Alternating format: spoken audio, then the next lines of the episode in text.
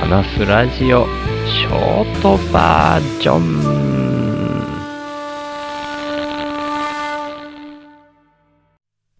昨日の夜はひょんなことから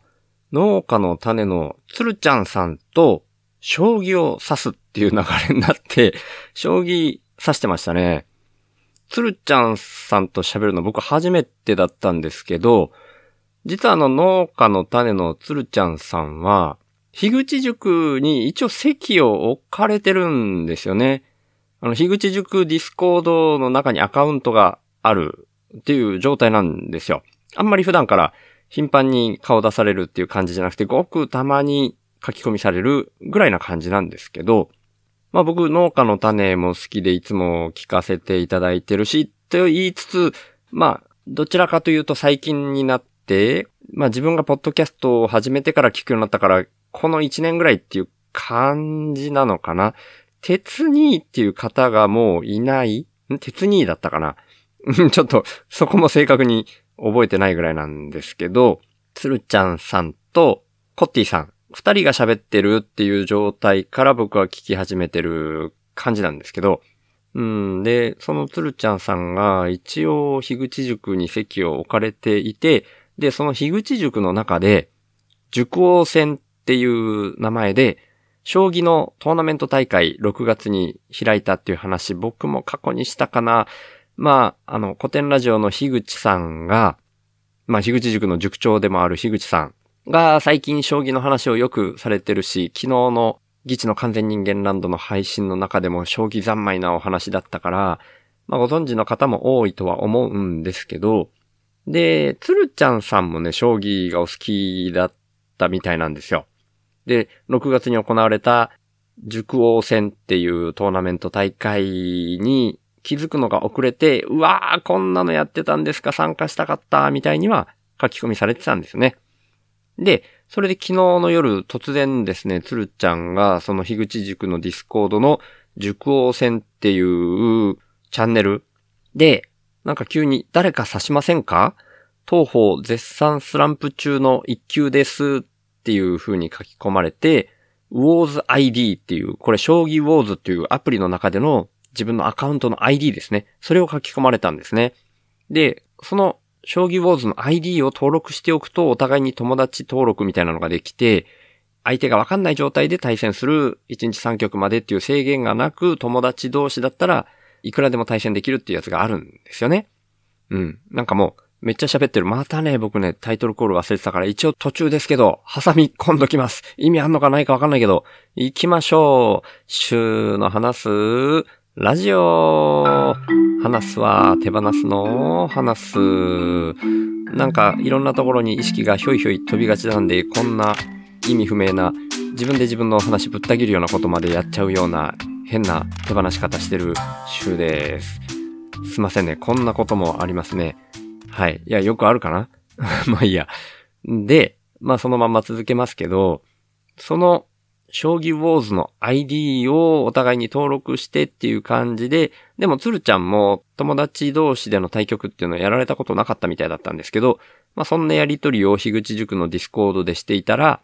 マイトさん、同じ塾生のマイトさんですね。マイトさんは、ポッドキャストとしては、ほかげ解放区っていうタイトルのポッドキャストを、一人喋りではそれやられてるけど、最近あんま更新されてないな。と、うん、樋口塾の管理人みたいなことやられてる、あやなるさんと一緒に、ブックテラス、それは今定期的に更新されてるから、そっちが今メインって感じがしてますね。そのマイトさん。マイトさんはね、またね、これが強いんですよね、将棋がね。あの、中学つったっけな？中学か高校で将棋部の部長だった、みたいな経歴持たれてる方ですね。僕もその、さっき言った塾王戦っていうトーナメントでは、マイトさんと当たって、あっという間に撃沈したっていう経緯もあったりして。で、まあ、その流れで、マイトさんも、僕も観戦しますね、みたいな感じで、その場で鶴ちゃんと僕が友達対局できるっていう状態にして、将棋ウォーズで対戦して、スランプ中の一級みたいな書き方をされてましたけど、まあスランプだろうが何だろうが一級なんでね。で、僕は5級にやっと慣れたぐらいの実力なんで、まあそれは勝てるわけがないんですけど、まあ僕なりに一生懸命精一杯指させてもらって、で、まあやっぱり見事に負けたんですけど、まあ鶴ちゃんすごい楽しかったって言ってくださって、これ良かったなって思ったんですけどね。まあ、そのこと自体はいいんですけど、まあ、鶴ちゃんと初めてお話できて楽しかったなーっていうこともありつつ、やっぱりでもそんな実力差があっても、将棋って楽しいんだな。まあ僕も負けても、なんかやっぱ楽しかったんですよね。だからなんていうかな、将棋って完全実力の運の要素がほぼないゲームっていう風に、樋口さんなんかもよく言われてますけど、それがね、すごく感じられてよかったんですよね。な、何言ってるかわかんないかな。まあ、完全実力だから負けるのはもうある意味わかってるんですけど、その中ででも自分の今出せる、うん、精一杯の実力を出して、で、一生懸命指して、で、実力的にはスダン上の鶴ちゃんも、その中で手加減するでもなく、まあ、お酒も飲まれてたみたいですけど、相手の実力っていうのが、やっぱちゃんと指すまではわかんないっていうんで、僕が想定してないようなところも、もしかしたらこう考えてるかもしれないって思って、僕が全く考えてもいないような、なんか指した手を、うん、ある意味深読みしすぎて、そこは動かなかった、みたいなのも後で感想戦みたいなことをやった時に話されてて、うん、もうそれも含めてはすごい面白かったんですよね。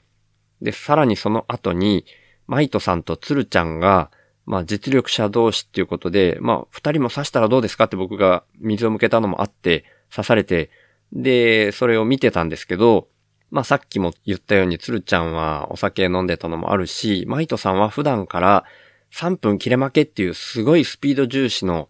将棋ウォーズでの対戦で今修行的にやられてるみたいで、だから10分切れ負けっていうある程度時間ゆったり使ってもいい対局だったんですけど、そんな中で、もうポンポンポンポン刺してたら、なんかうっかりミスみたいなの連発してて、超実力者同士なのに、そんなすごい抜けてるみたいななんか、面白い人間臭い動きが見れてね、まあそれはそれでまた面白かったんですよね。だからな、なんでしょうね。なんかうまく言えないんですけど、すごく運の要素が少なくて、もう厳密にルールが決められているある法則の中に存在している将棋っていうものなんですけど、やっぱり人と人が差し合うことの楽しさっていうのは、そんな中での人間味が滲み出てくるところ、そこがやっぱりめちゃくちゃ面白いんだなーっていうことを再確認したような、なんか偶然発生した面白い夜でしたね、昨日はね。うん。単純に将棋が面白いっていうのもあるんですけど、やっぱり僕の中ではそれを人生と重ね合わせて見てみるみたいなところがあって、お二人のを見てる、やっぱ第三者として客観的に見てるときに初めて僕もよく見えるところがあって、マイトさんも僕とツルちゃんが指してるのを見てるときには、ものすごく的確なことが第三者的に見えてたんですよね。感想戦で一緒に喋ってて思ったんですけど、そんなところもあって、僕が普段から言ってるメタ認知みたいな観点が大事っていうのはそこに通じるところもあるし、でもそんな中で、やっぱりこう目先のところにとらわれて、ポカをやっちゃって、自分としては攻めてるつもりが、駒を取られて、より攻められなくなるみたいな構図が、何回も何回も昨日出てきたんですよ。だからね、それが面白いなと思って、今の世の中の動きと本当に通じるな。やっぱりメタ認知しつつ、ポカをやらかすぐらいの面白みも残しつつ、具体と抽象を行き来しながら楽しんでいくみたいなスタンスでいきたいなと思いましたね。だから、僕の目から見たら今の世の中は、具体の方だけに視点が行き過ぎてるような感じがするんですよね。それで行き詰まってしまって、もう極端な話、それで死を選ぶ人が出てきたりとかいうところまで行っちゃってるような感じがするんで、死を選ぶまでいかなくても戦争なんか起こしちゃってるみたいなのもそうですよね。だから一歩引いた目線で、それを人間らしさみたいなのに変換して生きていけるみたいなところに常に立ち戻っていかないとなって僕的にはそんな風に昨日の将棋を無理やり 自分的な解釈で捉えて楽しかったなって思ったっていう今日はそんなお話でした。っていうところで、週の話すラジオ。略して週報は、HSP っていう先天的なビビリとして生まれた僕、週がビビリだからこそ問題の根本原因に意識が向いて、最終的には個人単位じゃなく世の中全体の問題点にビビリが反応しちゃうこと、それを発信することに僕の生きる役割があるんじゃないかと思って、そんな僕の意識を日々発信する番組です。僕からは今の世の中が滝壺に向かう船みたいな環境問題をはじめとした社会課題が加速度的に大きくなってるっていう風に感じられてるんですね。さっきの将棋の話で言うともう具体的なところ自分たちの駒が取られる取られないっていう対局を見ずに細かいところだけに目が向いてる状態っていう部分にも通じてると思ってます。だから僕がビビりすぎるせいでできたメタ認知というか、そこから来る意識と問いを投げるみたいな感じがこのポッドキャストの位置だと思ってます。僕はそんな滝壺に向かう船みたいな状況は間違いなく人間が作り出していることだと思ってて、人口自体加速度的に増えてることもあるし、人間の欲望も大きくなりすぎてるっていう風に感じてます。で、その原因として人間の欲望を増幅させてしまうような特徴をだんだん強めてきてしまっているお金っていうものが一つあると思っていて、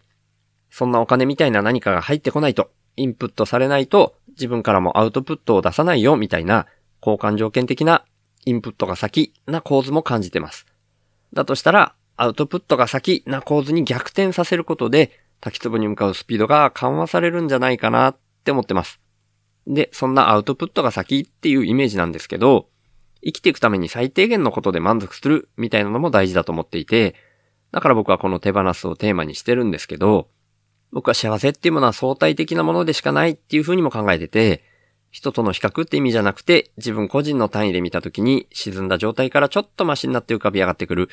そんな風に幸せっていうのは心の状態が相対的に変わった時に感じられるって意味なんですね。それだったら、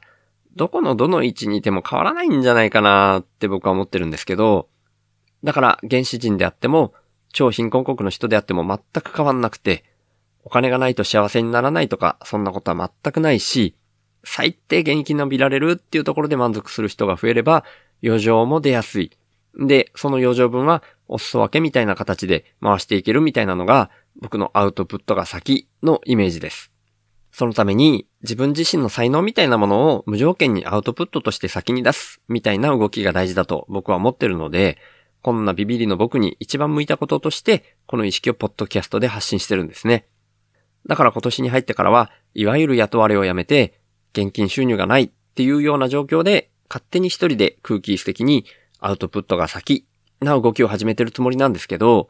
まあ世の中っていうのはそんな簡単に変わるもんじゃないので、僕の貯蓄が尽きるのが早いか、そんなアウトプットが先な循環の社会が来るのが早いか、みたいな状況になってますけど、そんな僕が最低限の資質で暮らしながら、アウトプットが先なこの動きを続けるために、週報インプッターっていう名前で、スポンサーの権利の販売を始めました。1ヶ月に100円以上の定期購入の形式ですけど、週報インプッターになってくれた方は、初回は週報内で僕が宣伝させていただいた上で、公式サイト内に掲載します。加えて、1ヶ月に数回程度ですが、番組の最後にラジオネームの読み上げをさせていただきます。僕は数年前から、なるべくお金を使わない生活を徐々に徐々に進めてきたんですけど、今の僕の1ヶ月の支出額は約5万円です。それに対して今は31人の方から週報インプッターとして毎月サブスクでいただいてまして、その合計月額は5943円になってます。皆さん本当にいつもありがとうございます。そんな週報インプッターの入り口は概要欄にありますので、もし本当に心から購入したいっていうふうに思われる方がいらっしゃいましたら、ぜひよろしくお願いします。ただ僕としては、そんなアウトプットが先で循環する社会が来ることの方が大事だと思ってますので、これももしよかったら、週の話すラジオを SNS 等で投稿とか、拡散とか、あとはポッドキャストで喋ったりとか、そんな風にしていただけると、それが一番嬉しいです。ということで、週の話すラジオをいつも聞いてくださってる方、今日初めて来てくださった方、本当に感謝してます。ありがとうございます。ではまた。